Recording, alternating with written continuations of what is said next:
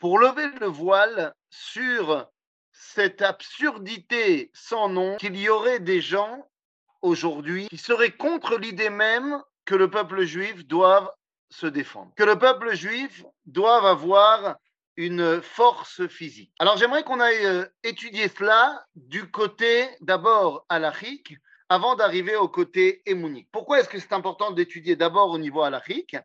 Eh bien, tout simplement pour euh, qu'on ne soit pas taxé simplement de grands penseurs. Il s'agit d'un sujet hautement important.